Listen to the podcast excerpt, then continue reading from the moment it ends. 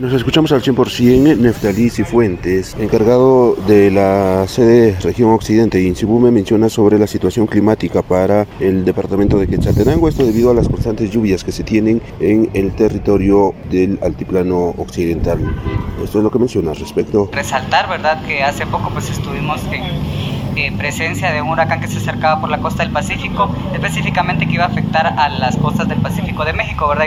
Ingresó por, el área de Oaxaca este, eh, en la parte de Antier, ¿verdad? Ingresó, se decidió a tormenta, actualmente pues pasó a ser depresión tropical y afectó eh, de manera indirecta al país, ¿verdad? Estuvimos presentando bastante ingreso de humedad, lo cual eh, se presentó a través de lluvias, ¿verdad? Que estuvimos presentando, sin embargo, en la mañana de hoy pues estamos viendo bastante despejado, sin embargo, el pronóstico es que vamos a seguir presentando lluvias intermitentes, nubosidad eh, mayor, eh, la mayor parte de estas presentaciones se van a dar por la tarde y noche.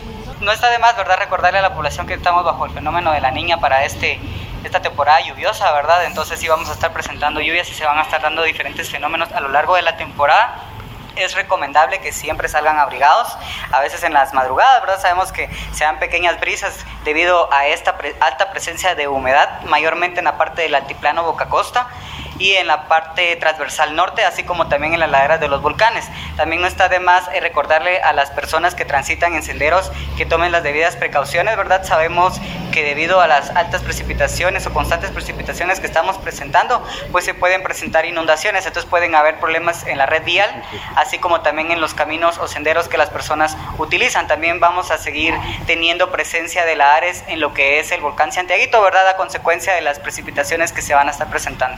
Las ondas del este van a estar eh, constantes, ¿verdad? Pero no eh, de manera tan... Eh, no podría darle un pronóstico tan preciso respecto a eso porque es conforme se van formando que nosotros vamos elaborando los boletines. No está de más decirle a la población, ¿verdad?, que puedan eh, visitar nuestra página oficial de Insibume.